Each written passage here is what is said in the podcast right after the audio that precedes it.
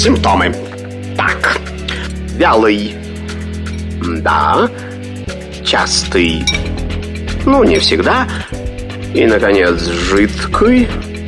О, неужели у меня инфлюэнца? Не занимайтесь самолечением. Заходите к Наталье Троицкой на медицинский форум. Лучшие доктора отвечают на ваши вопросы. Программа предназначена для лиц старше 16 лет.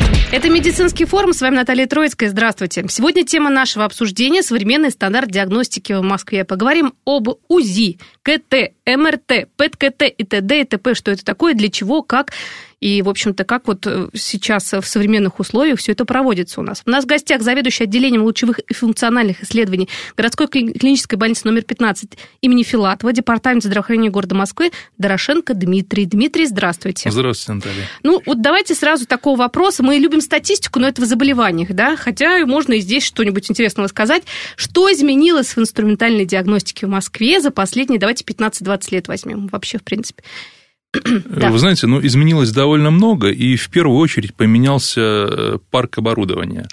Э, вот я могу вспомнить, что 12-11 год э, – это то время, когда учреждения Департамента здравоохранения получили большое количество современной новой техники. Это действительно был прорыв, и в то же время, ну, исходя из того, что стало много оборудования, поменялась доступность, люди стали Э, меньше ожидать исследования. И, скажем так, если еще не так давно, чтобы получить направление на МРТ, приходилось обивать пороги, сейчас это решается гораздо проще. Ну и, собственно, вторая волна, условная волна, это время, которое, ну, так или иначе совпало плюс-минус с ковидом, когда произошел следующий виток модернизации, и мы получили еще больше э, современного оборудования. Ну, естественно, э, что-то нуждалось в замене, что-то в дооснащении. И, вы знаете, могу сказать, что сейчас, э, возвращаясь к вопросу, что изменилось, э, в московском здравоохранении действительно э, такая ситуация, когда, ну, вряд ли кто-то может пожаловаться, что чего-то нет из тяжелой техники, из легкой техники, от УЗИ аппаратов до инструментов ядерной визуализации.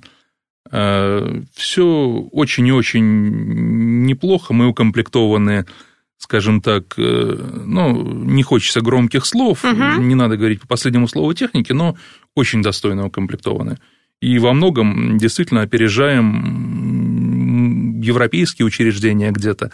Где-то доводилось бывать, э, видеть и, ну, знаете, возвращаясь к себе на рабочее место и не стыдно, не стыдно, так. конечно, нет, нет. Тем более у нас как доступность, конечно, потрясающая. В этом плане я могу точно сказать, потому что если там в Европе где-то с кем-то общаешься или какие-то форумы, там сложно долго достаточно попасть на какое-то исследование, либо это приличных денег очень стоит. То есть по каким-то госстандартам там да. тяжело попасть. Мы сталкивались с тем, что есть медицинский туризм в обратную сторону, не от нас, а к нам. Да. Поэтому... Это хорошо. А достаточно ли медицинской техники на данный момент сейчас? Потому что вот, а, думаю, это вот такая, на самом деле, интересная ситуация, и сложная достаточно, с оборудованием, с комплектующими совсем. Все нормально в этом плане? Вы знаете, ну, пока мы не ощутили никаких проблем. Сейчас работают несколько программ э, в здравоохранении. Ну, одна из них – это КЖЦ, контракт жизненного цикла.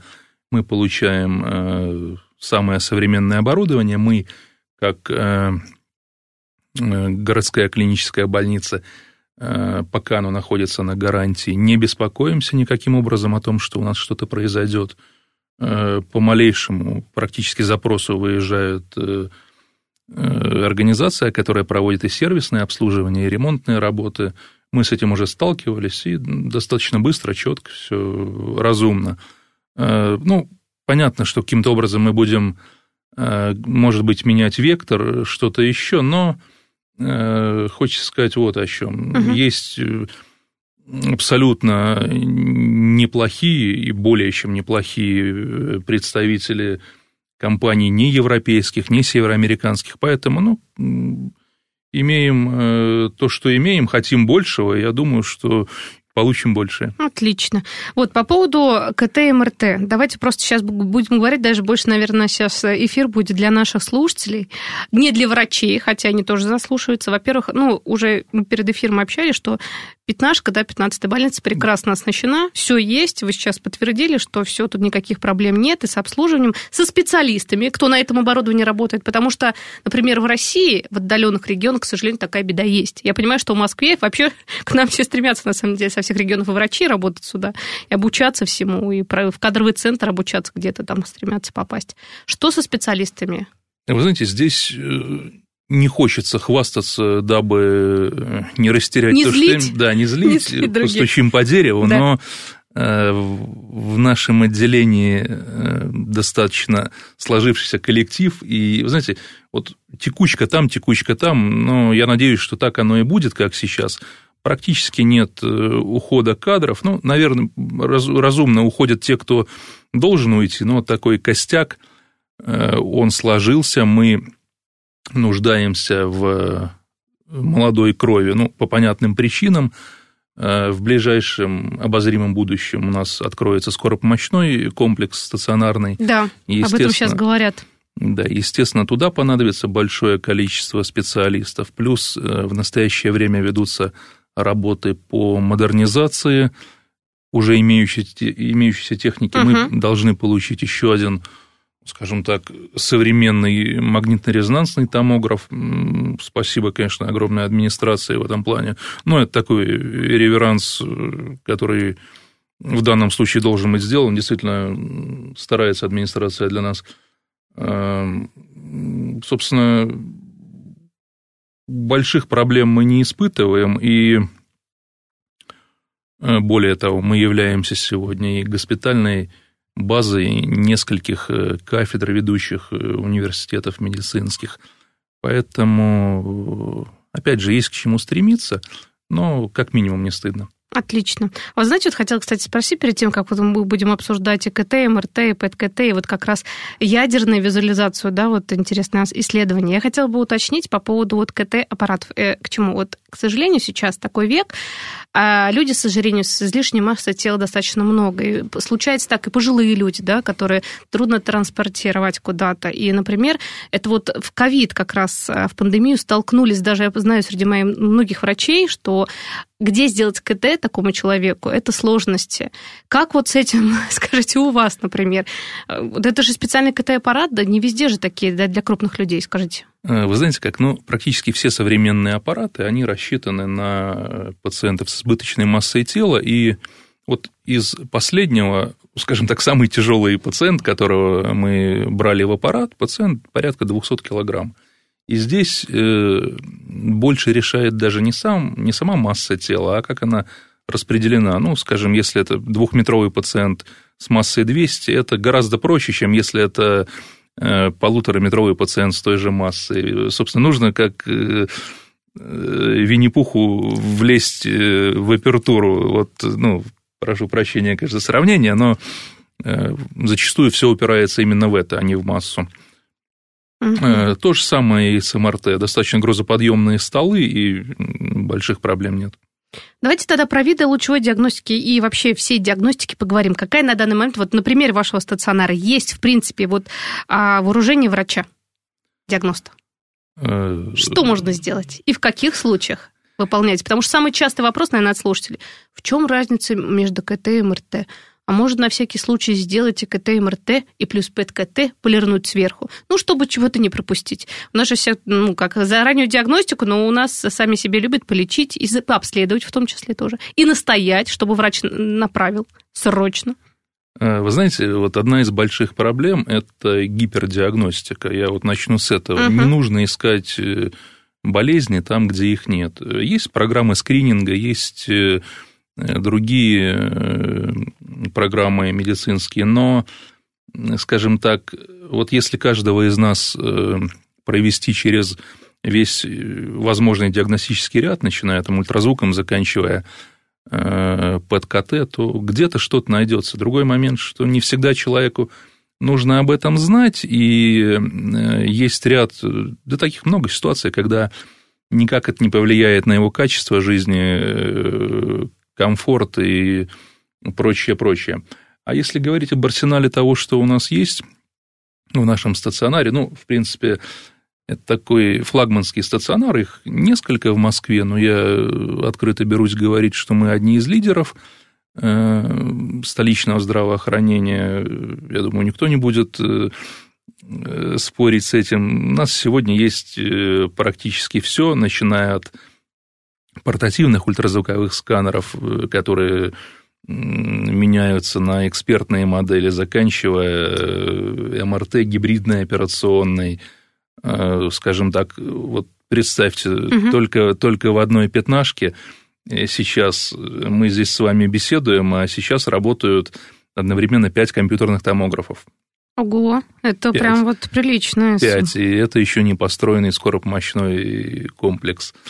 Э, поэтому все упирается в цели задачи. Э, все, что нужно делать, оно делается разумно, должно делаться разумно. И мы стараемся э, поступать именно таким образом. И что касается сроков, ну, вы знаете, опять же, не так давно можно было не дождаться, просто банально не дождаться, либо выписаться из стационара, ну, потому что очередь не подошла, Сейчас этой проблемы, ну, практически нет. Сказать, что ее нет совсем, да, ну, бывает все в жизни, но вот 99,9 – это абсолютно реальные сокращенные сроки. Я не говорю сейчас про онкологию.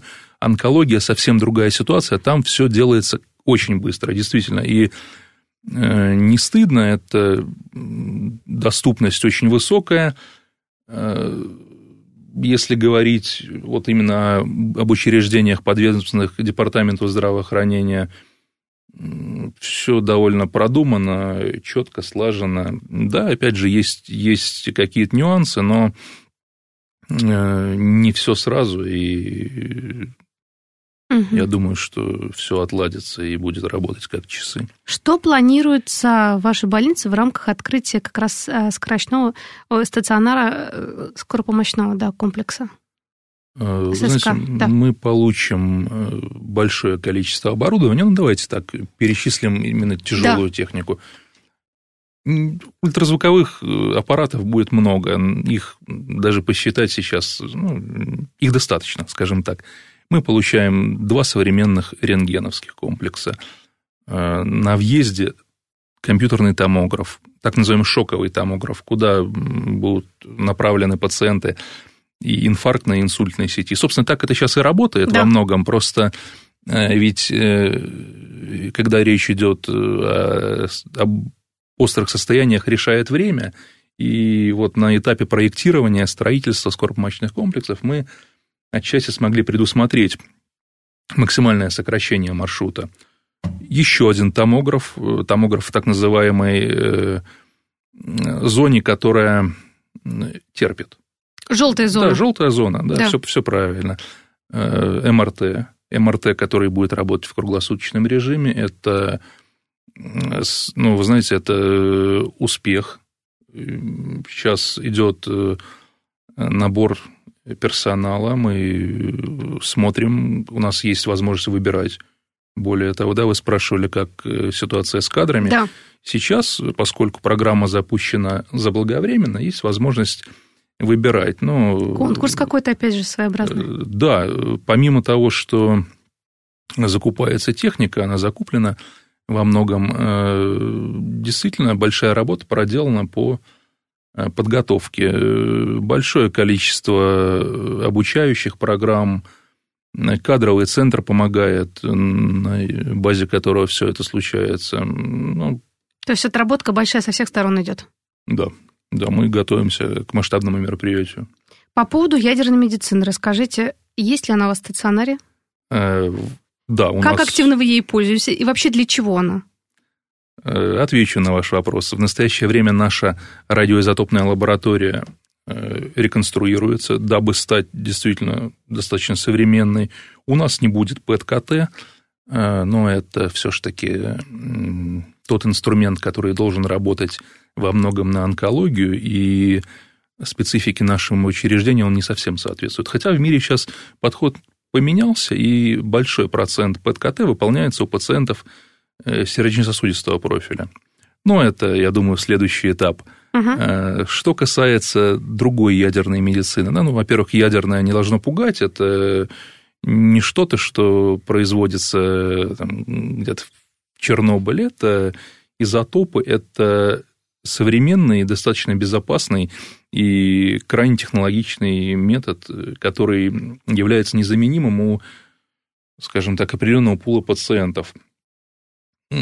Надо бояться, если это выполняется по показаниям. А по каким, например, показаниям у вас стационаре? Э, вы знаете, как, э, да. поскольку мы являлись и являемся э, стационаром, во многом исповедующим сердечно-сосудистую составляющую, ну, почему так? У нас есть кардиореанимация, у нас мы входим в структуру инфарктной сети, у нас полноценная и очень-очень хорошая кардиохирургия – опять же, не побоюсь, э, мы... Стесняться не надо. Мы практически единственное учреждение, которое может себе позволить выполнить э, вмешательство на аорте с колес. Да, это... То есть у вас такой опыт, когда ССК появится, то это просто уж... Ну, да. заселить, Доп, новый, доп. заселить новый домик. Понятно, что отрабатываются маршруты, что ведется работа подготовительная, но в целом э, во многих моментах э, вот эта бригадная составляющая, она отлажена, и, в принципе, ну, переселятся люди в новую операционную, будут работать еще в более э, хороших, комфортных условиях. Прекрасно. Вернемся к нашему КТ-МРТ. В каких случаях КТ-МРТ, что лучше? И по поводу лучевых нагрузок. Все про эти про Тесла, ну, выбирают, где лучше, как лучше. Мне кажется, с вами, с докторами, на самом деле, еще пациенты э, спорят. А что у вас за аппарат? Ну, потому что у нас, кстати, вот э, период пандемии, мне кажется, подготовы все уже. Многие уже расшифровывают результаты КТ-МРТ без доктора. Э, да, вы знаете, вот э, только сегодня как раз с языка практически сняли, было два звонка. Один из них касался возможностей нашего КТ. Э, человек интересовался количеством срезов а второй Коли... зв... Количеством срезов? Да. Да, да. понятно. Ну, это действительно ага. сейчас актуально. Э, собственно, и второй звонок касался напряженности магнитного поля нашего томографа. Было принципиально, да. Интересно, ученые, наверное, вам звонят, честное слово. Э, ну, во многих ситуациях действительно это важно. И мы стараемся как бы знаете, разумно подойти к возможностям наших томографов. Они действительно разные. Э, скажем, что нам удалось сделать? Ну, во-первых, расставить их плюс-минус рационально, когда э, мы сократили время от э, поступления пациента до его заезда в трубу. Если мы говорим об инсультной сети, о пациенте с инсультом, то прямо на этаже расположен томограф в пределах там, 15 метров, может быть, 20 метров от койки. Для пациентов с острым коронарным синдромом, с инфарктом по-простому, да, тоже – достаточно близко все. Э, это один момент. Э, другой момент э, в том, что они у нас разные. И 128 срезов, и 320 срезов.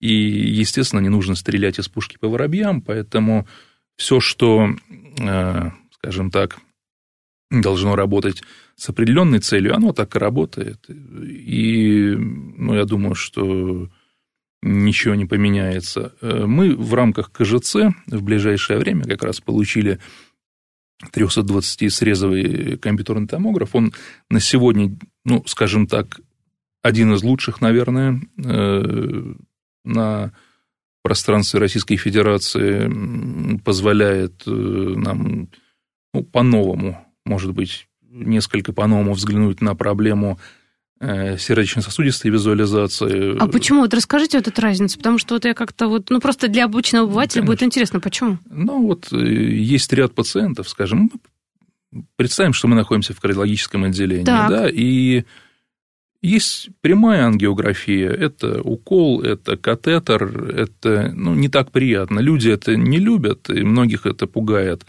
Э, есть вариант так называемой неинвазивной коронарографии, КТ-коронарография, и э, вот сейчас у нас появился инструмент, который позволяет неинвазивно, быстро, в высоком качестве получить изображение коронарных артерий, коронарного русла, оценить все это.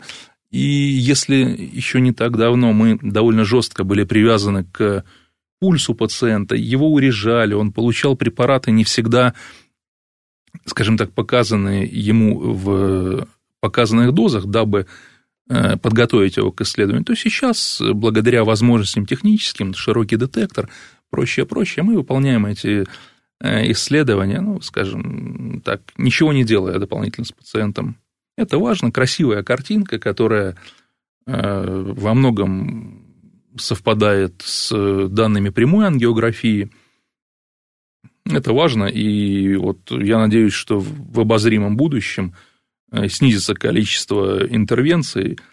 Нельзя их назвать неоправданными, естественно, да. нельзя назвать, но вот на такие неинвазивные и полуинвазивные рельсы мы постараемся э, сдвигать наш локомотив. Ну, это здорово, на самом деле, потому что э, уйти от каких-то серьезных таких э, вмешательств, да, получается, на более спокойное. Для пациента это здорово и спокойнее, и безопаснее. Да. Ну, как бы все вместе тут. Все-таки КТ и МРТ, в чем разница?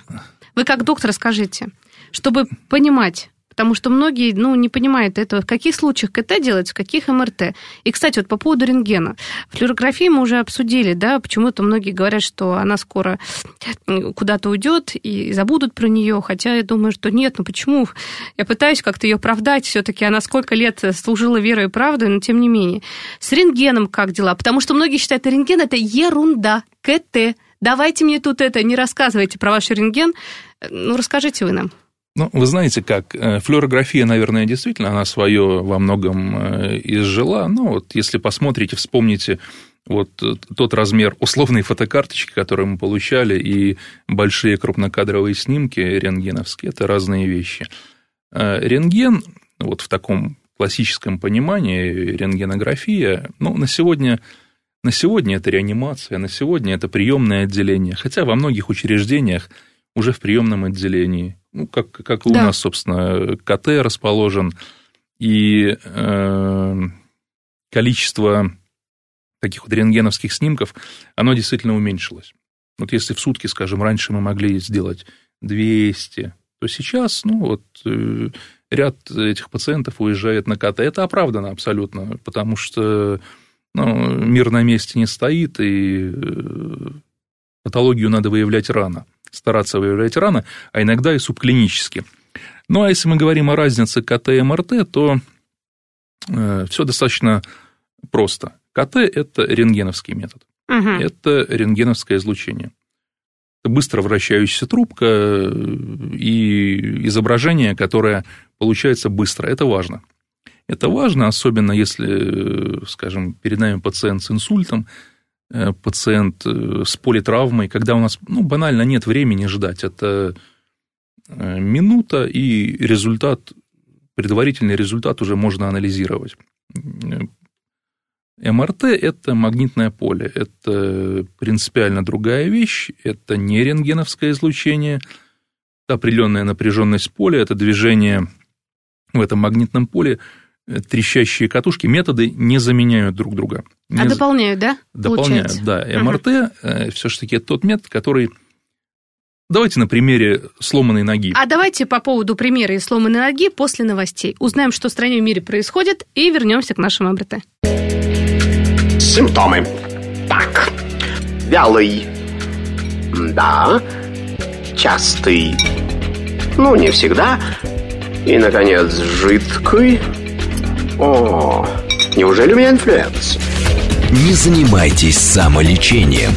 Заходите к Наталье Троицкой на медицинский форум. Лучшие доктора отвечают на ваши вопросы.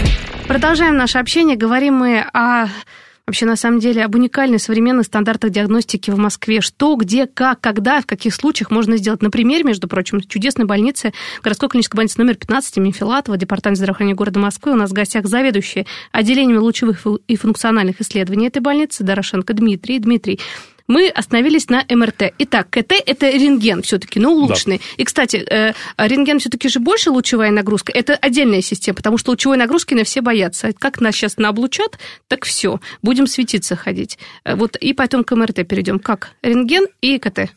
Что Хорошо. больше организм у нас этот, знаете, начинает светиться от чего больше? Больше лучевую нагрузку, конечно, дает КТ. А, да за что вы говорите? Да, а да. мы все на рентген хаем и не хотим туда идти. Э, знаете, но если говорить о безопасности, то все современные протоколы, они абсолютно безопасны. И, скажем так, вопрос э, во многом может быть по-другому, мне кажется, насколько безопасно делать это часто.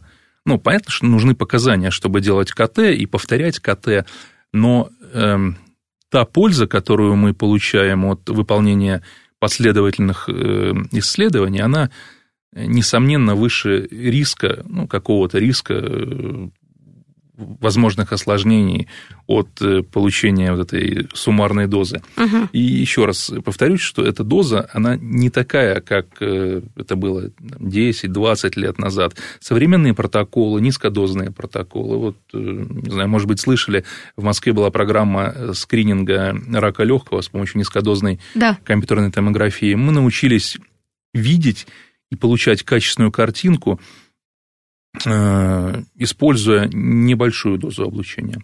МРТ, МРТ другая ситуация. Ну вот на примере сломанной ноги можно посмотреть. Представьте, что э, там, к нам в приемное отделение поступил пациент с переломом средней трети бедра. Бедро, крупная кость. Понятно, что это рентген, ну, либо КТ. Но другая ситуация. Спортивная или балетная травма. Внутри суставной может быть перелом, может быть повреждение связочного аппарата. Не совсем понятно. В фокусе э, мягкие ткани и связки. Вот здесь это МРТ. И, естественно, любой современный стационар должен иметь и тот, и другой метод визуализации. Поэтому все по показаниям. Еще такой небольшой пример. Э, пациент с кровоизлиянием в головной мозг. Скорая помощь привозит инсульт – и на первом этапе мы должны определиться, что это. Э, инфаркт мозга, либо ишемический инсульт, либо это кровоизлияние. КТ несколько секунд, ответ получен. МРТ э, задержит время и принятие решения, и если это случай с ишемическим инсультом, может иметь драматичные последствия, вот эта задержка во времени. Э, Еще пример. Пациент с рассеянным склерозом, с демилинизирующими заболеваниями, их много выявляется – в Москве функционируют э, так называемые межокружные центры рассеянного склероза. Такой пациент. На КТ не видно ничего. Практически неизменное вещество головного мозга. МРТ видит очаги демиелинизации. Это ну, совершенно разные вещи. И, опять же, повторюсь, все по показаниям и разумно. Угу. Тогда к ПЭТ-КТ перейдем. ПЭТ-КТ, что это такое? Вообще не так давно, ну, мне кажется, это вообще в новинку у нас было, хотя бы лет, наверное, даже 7, 8, 10 назад их единичные аппараты стояли, вот этот ПЭТ-КТ. И многие считали, что ПЭТ-КТ, в принципе, нужен только для одного. Это если вдруг при онкологическом заболевании врач подозревает, что где-то метастазы или вообще что-то где-то происходит, уже направляет специальный пациента.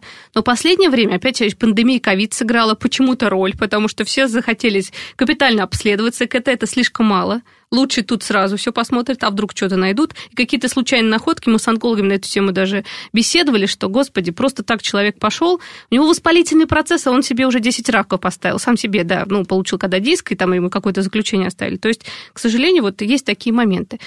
Вот ПЭТ-КТ, поподробнее. Для чего, почему и когда вообще не надо даже смотреть в ту сторону? Может, какие-то еще другие заболевания можно с помощью него? Знаете, ПЭТ-КТ, вот если бы мы могли запретить самодеятельность, во многом это было бы здорово. Есть направление врача, а лучше во многих ситуациях, чтобы это какое-то коллегиальное решение Консилиум было. какой-то, да. Да, пациент отправляется туда для чего? Для того, чтобы во многих ситуациях в нашей стране, ну и, собственно, в других, угу. это онкология. Конечно же, онкология – это поиск отдаленных очагов, это э, рецидив заболевания. Э, но вот если мы посмотрим на это движение вектора, э, мы уже начинали об этом говорить, сердце и сосуды. немножко, но потихонечку начинают вот от этой структуры пирога отщипывать. Есть простой пример, есть такая болезнь, как инфекционный эндокардит.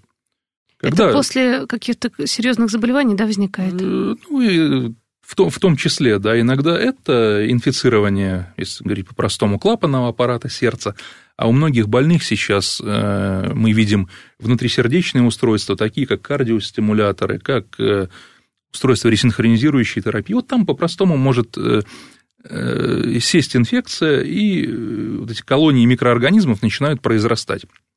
Так вот, в рекомендациях, уже и европейских рекомендациях, и отечественных рекомендациях уже не оспаривается роль ПЭТ, когда, вводя э, препарат, мы получаем информацию о распространении процесса, воспалительного процесса. Здесь речь о воспалении. Да, да, да. Э, на ту или иную структуру в сердце. Это интересно. Плюс, да, мы все знаем, что есть бляшки, и бляшки бывают достаточно стабильными, есть нестабильные бляшки. Вот нестабильные – это те, которые опасны, которых э, надо бояться, и одна из основных задач наших, во-первых, ее вовремя выявить и стабилизировать так или иначе. Ну, во многом есть теория воспалительная, погасить воспаление. Э, инструменты ядерной медицины позволяют в том числе и контролировать, как затухает процесс, э, воспалительный процесс э, в бляшках, которые могут э, иметь, ну, скажем так, негативные, дестабилизация которых может иметь негативные последствия для пациента. Но, угу. так резюмируя, это онкология, конечно же. Первое место. Да, это онкология, это не первичный очаг, нет, это поиск чего-то отдаленного, это рецидивы заболевания. И ПЭТ, вы знаете как, ну, угу. наверное, э, не может быть инструментом диагностики первой линии. Вот. Э, То есть для профилактики это делать не надо? Нет, Для не самодиагностики? Надо. Нет, Смотреть, это... вдруг там что-то беспокоит? Нет, как не... и на всякий случай, у кого мигрени, сами себя направляют на МРТ головного мозга. Ну, здесь, э, скажем так, если есть желание, есть возможность э, Облучайся не хочу. Ну, МРТ не облучает, да. да. Намагнититься можно, пожалуйста, никаких проблем нет. И вы знаете как, вот к сожалению, бывает так, что пациент оказывается прав. Приходя на МРТ головного мозга вот, с жалобами, которые беспокоят достаточно давно, и там, может быть, э, не сочли нужным, здесь не сочли нужным, ну и, может быть, клиническая картина не соответствовала, приходят сами, приходят сами и что-то находим. Это и нейроонкология, это и демилинизирующие процессы, но МРТ все-таки можно отнести к инструменту э, первой линии при э, ряде ситуаций. А, Дмитрий, а вот такая ситуация, если человек попадает, например, с инсультом или с, инфарктом, с инфарктом, да, с чем-то серьезным, но у него какой-то есть, кстати, какие противопоказания КТ к МРТ? Вот и есть одно из противопоказаний, которое мы сейчас, вот вы, вы, вы сейчас перечислите. Что делать в таком случае? Есть какие-то методы, которые могут заменить это все с такой же точностью? Э, вы знаете, если мы говорим о КТ, угу. ну какое противопоказание? Если КТ без введения контрастного препарата, противопоказаний нет никаких. Ага, то есть, но контрастный препарат, он же много дает на самом контрастный деле. Контрастный препарат мы очень часто вводим, вводим по показаниям, и здесь существуют определенные риски. Да. Есть пациенты, у которых э, в анамнезе аллергический компонент присутствовал, есть пациенты с почечной недостаточностью плюс-минус. Но в стационаре во многом это решается. Почему так? Потому что эти многопрофильные комплексы, есть возможность гемодиализа, есть возможность э, присутствия э, анестезиолога у пациента с поливалентной аллергией, например. Они есть, действительно, Конечно. это, к счастью, редкие ситуации, но они бывают. И КТ все-таки, э, ну, знаете, никто же не будет хватать пациента, делать ему что-то что ненужное, всегда э, польза от исследования, ну, мы стараемся работать так, чтобы она э, превышала возможный риск. Угу. Если мы говорим об МРТ, то здесь есть определенные нюансы.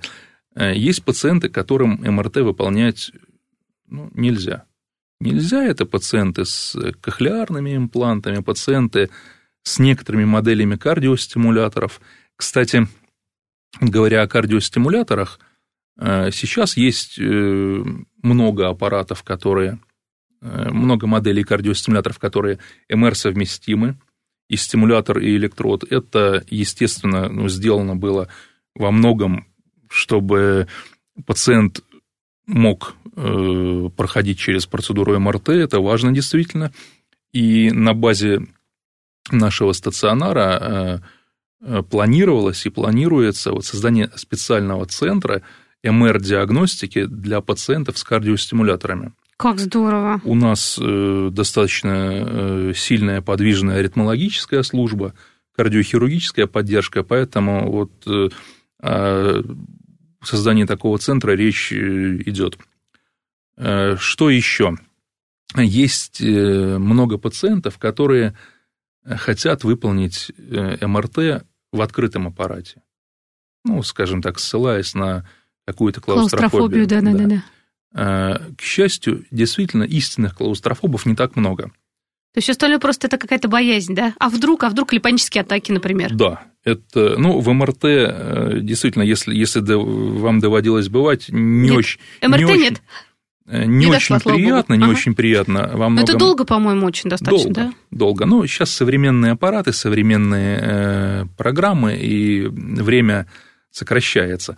Но э, и там, и там, ну, особенно в МРТ, вот этот страх пациента перед э, потрескиванием, какими-то звуками, он может во многом решиться с помощью такого дружелюбного рентген-лаборанта.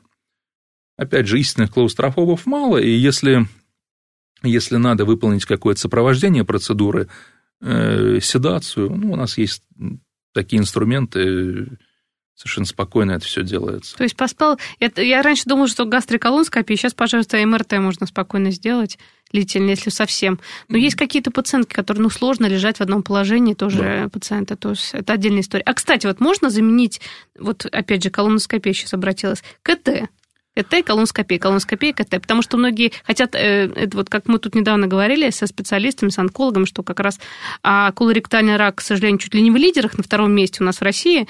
А, ну, боятся у нас, не ходят. И колоноскопию, гастроскопию, это же лет в 10, 15, 20, 30, кто-то их до старости ни разу не делал. Ну, вот хотят заменить. Возможно, нет. Вы знаете, здесь есть вот такая палка на, о двух концах, и да, есть э, варианты выполнения компьютерной томографии для диагностики патологии кишечника, но нам с вами нужно различать э, диагностическую процедуру и лечебно-диагностическую. Э, представьте, мы что-то найдем на КТ, а может быть и не найдем. Да? Есть чувствительность метода, есть возможности метода. Да. Все-таки во многих ситуациях колоноскопия ну, нас обыгрывает – это прямой метод. Это прямой взгляд глазом, и ко всему прочему, помимо диагностической цели, если мы что-то видим, какой-то полип, мы переходим на лечебную стратегию и решаем этот вопрос. Поэтому, ну, скажем, опять же, возвращаясь к показаниям, колоректальный рак – это все-таки все-таки пока, пока не наше. Так что, так что, дорогие друзья, идем и делаем для профилактики по показаниям, да, в каком возрасте, опять же, об этом говорили не так давно в эфире. По поводу УЗИ, современных, современных аппаратов УЗИ, сказать, что у вас столько сейчас будет, тем более а, а, как раз комплекс стационарных, да, скоропомощных, очень много УЗИ. Современный УЗИ, как, по крайней мере, от онколога слышала, что даже на нулевой стадии рака может определить, вплоть до такой, такая чувствительность. Расскажите об этом поподробнее. Раз такая чувствительность, может, УЗИ вообще много, много что можно там э, убрать и, в общем, УЗИ заменить? Вы знаете, ультразвук современный действительно много чего может. Э, более того, современный ультразвук, э, дополненный ультразвуковыми контрастами. Вот они почему-то не очень прижились у нас в стране. А расскажите, я вообще про это первый раз слышу. Ультразвуковые контрасты, это да, что? есть ультразвуковые контрасты, они во многом используются для диагностики патологии печени, например, э, патологии сосудистого русла, они э, используются в визуализации камер сердца, когда, скажем, пациент с избыточной массой тела, ну и ничего не видно. Вводится специальный контраст, который подкрашивает контуры, и все, все становится плюс-минус понятно. К сожалению, вопрос ценообразования, доступности, но у нас были ультразвуковые контрасты, у нас достаточно приличный опыт в городе по их применению, и мы ждем, пока будет возвращение на рынок. Некоторых компаний – с удовольствием работали, администрация, главный врач был заинтересован, закупались э, эти инструменты диагностики. Ну так вот, ультразвук. Вот ваш телефон сейчас, да, да. Вам, во многом может соответствовать форм-фактору какого-то такого современного ультразвукового девайса, который мы можем использовать в отделении реанимации интенсивной терапии. Это как? Расскажите. Это аппарат да. маленький, то есть такой маленький аппарат УЗИ? Я-то привыкла, что аппараты УЗИ очень приличные. Ну, они есть и приличные, да. и есть и маленькие. Чем больше, тем лучше, мне так казалось, нет? Ну, сегодня у нас есть э, аппараты, скажем, выполненные в форм-факторе планшета, которые э, мы можем называть экспертными моделями. Вот в ультразвуке есть такое разделение, ну, оно общепринятое, э, значит, модели для общей визуализации, для сердечно-сосудистой и для акушерской. Это три таких больших направления. И внутри каждого направления есть модели среднего класса, э, экспертные платформы, ну и такие скрининговые модельки. Угу. Так вот, сегодня экспертные модели у многих производителей представлены, ну, по сути, ноутбуками. Портативные машины действительно хорошие, с хорошей картинкой, э, и мы имеем у себя в, в стационаре парк таких аппаратов.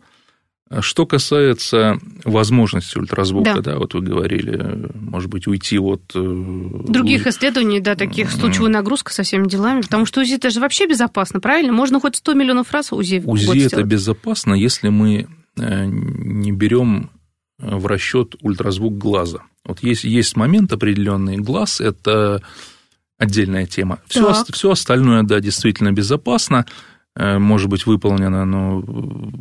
А почему ультразвук глаза опасен? Сейчас э, расскажу. Так. Э, он не опасен, если он выполняется, исходя из понимания того, что мы хотим. Ультразвуковая волна, вот знаете, есть, есть такие понятия кавитация, образование полости, да, дезинтеграция, скальпели ультразвуковые и прочее, прочее. Ультразвук на самом деле э, безопасен, но у него есть физические свойства, которые нельзя никак э, нивелировать. Поэтому ультразвук глаза, тем не менее, очень прочно вошел в нашу практику. Это хороший инструмент, важный. Э, нужно оптимально настраивать аппарат. У многих производителей есть уже готовое решение, ну, преднастройки, пресеты, так называемый, угу. выбор глаз. Это ну, то, то, чему учат э, минимальная интенсивность, мощность акустическая минимальная, мы можем достичь безопасных режимов. Вот. Что касается э, замены ультразвуком всего остального, ну, вы знаете, нет. Опять же, есть возможности, которые никак нельзя преодолеть. Э, костные структуры до сих пор для ультразвука, ну, собственно, физику, физику мы не обыграем, да, есть то, что мы видим через черепаший панцирь, что находится внутри, к сожалению, увидеть что-то будет очень сложно.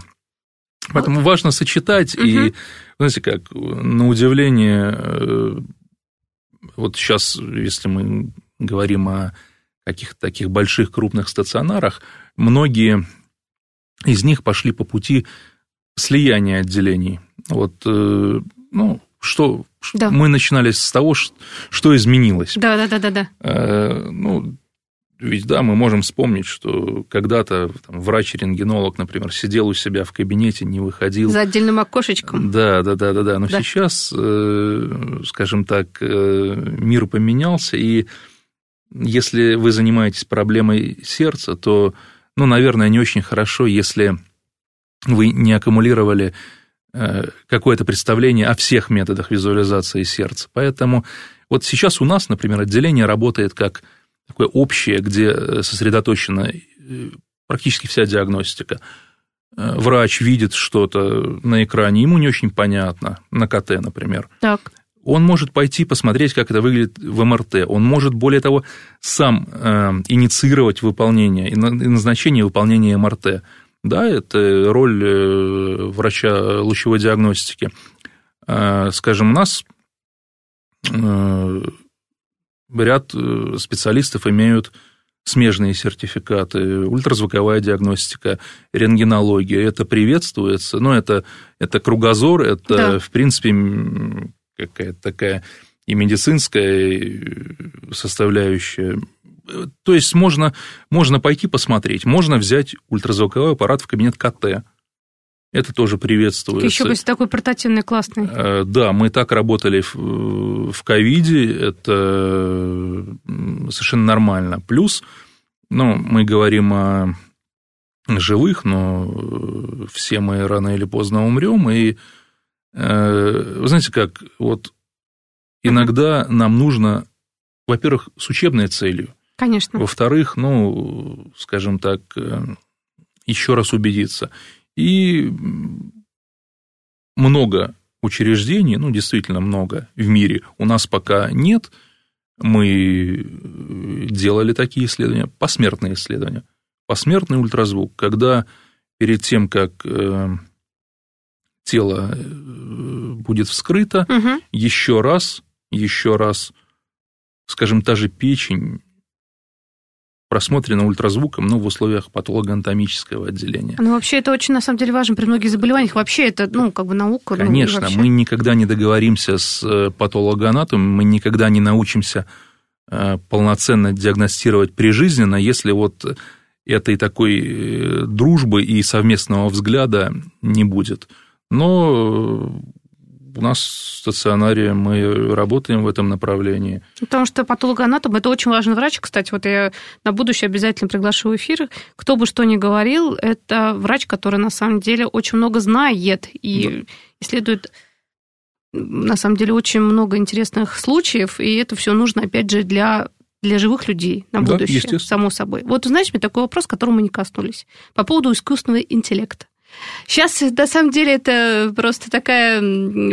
Кто-то ее боится, кто искусственный интеллект. Кто-то уже говорит, ну все, в общем, врачи скоро все на пенсию пойдут, массово всех. В любом возрасте, причем на пенсию. Потому что искусственный интеллект заменит всех. Все, до свидания. Что вы, как вообще ваше отношение к этому? Помогает он вам? знаете, ну, до пенсии хочется продуктивно поработать, и вот э, искусственный интеллект э, очень стремительно начал развиваться во время ковида и пришел в московское здравоохранение, было э, много разработчиков, которые представили свои алгоритмы. Э, что касается вопроса, помогает или нет. Он находится рядом, мы это видим, но э, все московские учреждения, и взрослой сети, и детской, и амбулаторной, и стационарной, они объединены в ЕРИС. ЕРИС – это единый радиологический сервис, куда стекаются все изображения – ну, представьте, раньше вот бегал пациент из учреждения в учреждение с дисками. Неудобно. Сейчас мы видим всю его историю посещения э, учреждений структуры департамента на одном рабочем месте. Э, собственно, помогает или нет? Вот он рядом, и все изображения, которые мы получаем, искусственный интеллект обрабатывает ну, практически во время описания нашего. Это не что-то такое, что сегодня улетело, а через три дня вернулся Ответ – нет. Во многом он помогает, действительно помогает, э, особенно если речь идет э, о пациентах э, инсультной сети и пациентах с патологией легких средостения. Сегодня это рабочий инструмент, который уже работает. Заменит или нет? Ну, нет. Я надеюсь, что все-таки мы пойдем в другом направлении, и это будет э, определенная подсказка. Есть, э, скажем, базовая комплектация. Если надо что-то сделать сверх базы, вот тогда к тому или иному искусственному интеллекту мы и обратимся. Вот тогда мы ему скажем спасибо. Ну, в принципе, сейчас говорим. Спасибо большое вам. У нас в гостях заведующий отделением лучевых и функциональных исследований городской клинической больницы номер 15 имени Филатова, Департамент здравоохранения города Москвы Дмитрий Дорошенко. Спасибо вам большое. Спасибо. Не болейте.